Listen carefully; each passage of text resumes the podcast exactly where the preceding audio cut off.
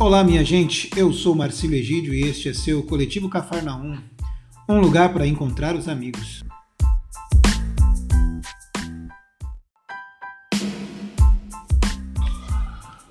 Nosso episódio de hoje: hipocrisia.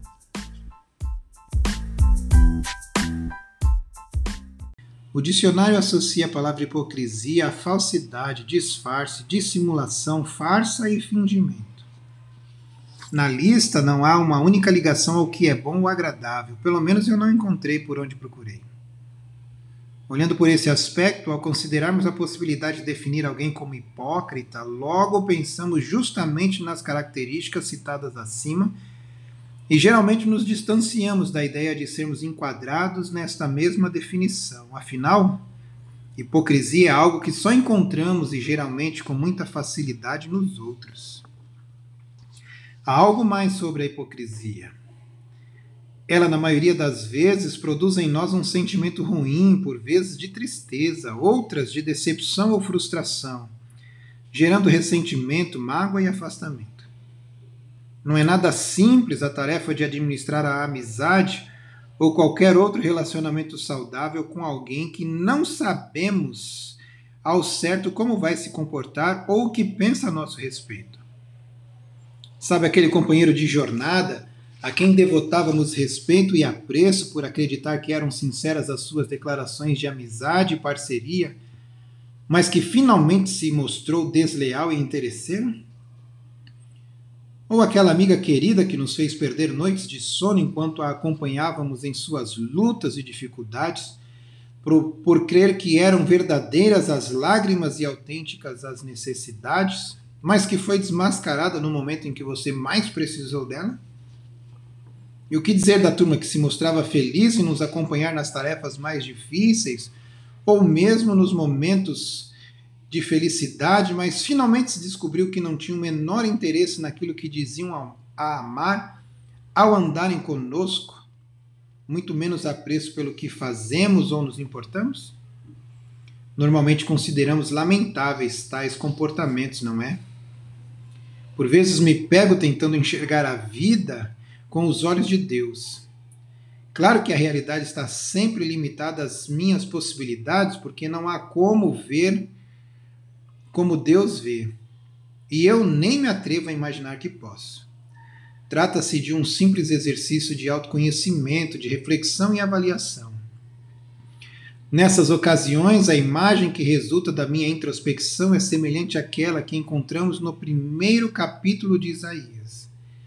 Ali, o quadro apresentado é surpreendentemente estarrecedor. O povo de Israel parecia não estar incomodado com o exercício da hipocrisia manifestada em suas ações. Antes, preferiram estabelecer um abismo enorme entre o discurso e o procedimento, reunindo-se com frequência para cumprir os rituais e celebrar as festas, mas negando-se a viver em harmonia com os propósitos estabelecidos por Deus. Nos primeiros versos do livro, Israel parece cumprir sistematicamente a agenda de adoração. Mas ao se apresentarem diante do Senhor, não trazem nada no coração senão a ausência da comunhão verdadeira e a arrogância de seu comportamento fingido e hipócrita. Trazem um total desinteresse pela essência do que é sagrado. O que é que os faz pensar que desejam seus muitos sacrifícios, diz o Eterno? Estou farto de seus holocaustos de carneiro e da gordura de novilhos gordos. Isaías 1, verso 11. Parem de trazer suas ofertas inúteis, não aguento mais suas reuniões solenes. Isaías 1, verso 13.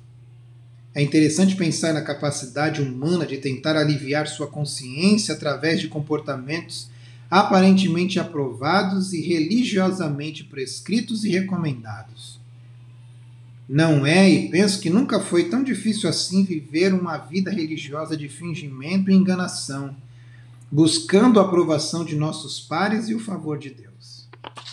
Aliás, penso ser mais fácil agir desta forma que admitir a verdade que nos assombra cada vez que olhamos no espelho e nos deparamos com a realidade nua e crua do nosso comportamento dissimulado e contrário ao plano de Deus. Ao dizer Aprendam a fazer o bem, busquem a justiça, ajudem os oprimidos, defendam a causa dos órfãos, lutem pelos direitos das viúvas. Isaías 1,17. Deus apresentava uma pequena síntese da verdadeira religiosidade que ele planejou.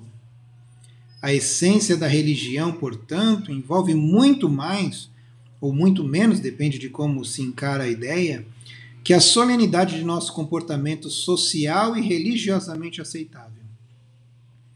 A verdadeira religião envolve, inclusive e principalmente, planejar, elaborar, exercitar atitudes, não apenas em momentos especiais do ano, como a Páscoa ou Natal, mas em toda e qualquer ocasião, que nos ajude a enxergar melhor outros tantos filhos de Deus que estão ao nosso lado. Ainda que tenham se tornado invisíveis ao olhar indiferente e hipócrita de nosso comportamento egoísta nossa realidade mais temida e mais cruel evidencia uma multidão preocupada em fazer justiça com as próprias mãos, tentando, claro, tirar vantagem de tudo e de todos. Infelizmente, há entre os que lutam pela causa dos órfãos e o direito das viúvas um número enorme de pessoas que buscam apenas os holofotes sociais e autopromoção. A hipocrisia está por todo lado. Nós hipócritas, escreveu certa vez Brennan Manning, ocultamos e disfarçamos nossos verdadeiros sentimentos para conseguir o que queremos. Isso torna impossível a transparência emocional. Hipócritas são levados por um desejo compulsivo de parecer perfeitos. Esperamos que todos nos admirem e ninguém nos faça, ninguém nos conheça de verdade. Fecha aspas.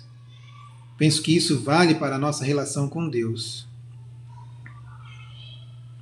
Dia desse, recebi uma imagem no celular.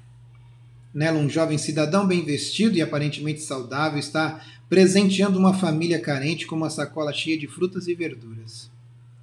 Parece até participar de um daqueles movimentos de auxílio comunitário que, como religiosos, gostamos de estimular. O mais interessante e triste desta cena é o fato do doador fazer questão de registrar o momento com uma selfie, escancarando, ao meu ver, sua intenção de autopromoção ao mesmo tempo em que expõe a fragilidade da família atendida.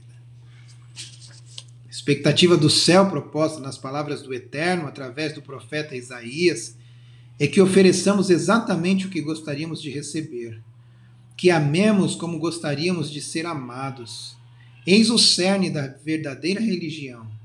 Reconhecer que podemos nos tornar os meios pelos quais Deus atenderá às orações de alguém que fez uma prece exatamente igual à nossa.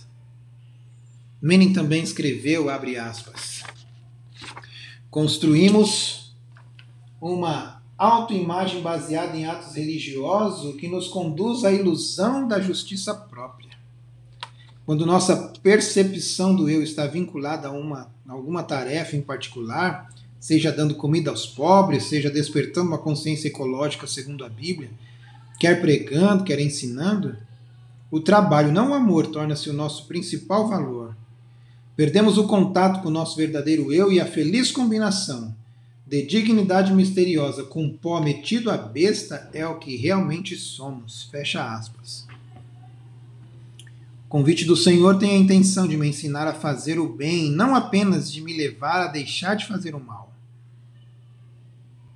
Em seu coração há o desejo de me ajudar a compreender que é importante fazer o bem com a motivação certa e a intenção mais adequada. Fazer o bem pelas razões erradas ofende tanto a Deus quanto fazer o mal. Serviços religiosos acompanhados de uma vida iníqua, promíscua e hipócrita não são tolerados pelo Criador. Religião, então, mais do que uma série de obrigações que podem se tornar objetos de barganha quando perfeitamente cumpridas, é a demonstração prática de nossa gratidão por ter sido alcançado pela graça e, sob a ação do Espírito, ter sido transformado em agente comunicador do amor de Deus aos semelhantes. Oro insistentemente a Deus pedindo por cuidado, segurança, conforto, consolo e justiça e ao que vejo, é exatamente isso que ele espera que eu ofereça a quem me acompanha nessa jornada que chamamos de vida. atendendo às expectativas do céu, percebo que recebo enquanto divido, aprendo enquanto me disponho a ensinar. Me torno cada vez mais consciente de que sou abençoado à medida que me permito ser uma bênção. Por esta razão, minha oração hoje, amanhã e depois, todos os dias, será: Senhor, perdoa-me por ser tão egoísta. Tornei-me insensível às necessidades de outros teus filhos que estão à minha volta. Tenho buscado desculpas para me manter distante daqueles que precisam da minha ajuda. Por favor, dá-me mais disposição para ser uma extensão das tuas mãos a socorrer meus irmãos. Uma extensão dos teus braços para confortar e consolar alguém ao meu lado que sofre com suas perdas. Dá-me coragem para ser uma testemunha melhor do teu amor por nós não apenas hoje, nem somente este ano, mas por toda a minha vida. Obrigado por me amar a despeito de mim mesmo e por cuidar da minha família.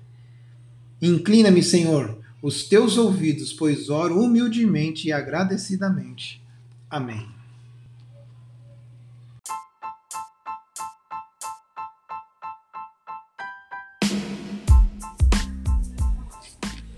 É isso. Mais uma vez, muito obrigado pela sua companhia. A gente se encontra no próximo episódio aqui no seu canal Coletivo Cafarnaum um lugar para encontrar os amigos.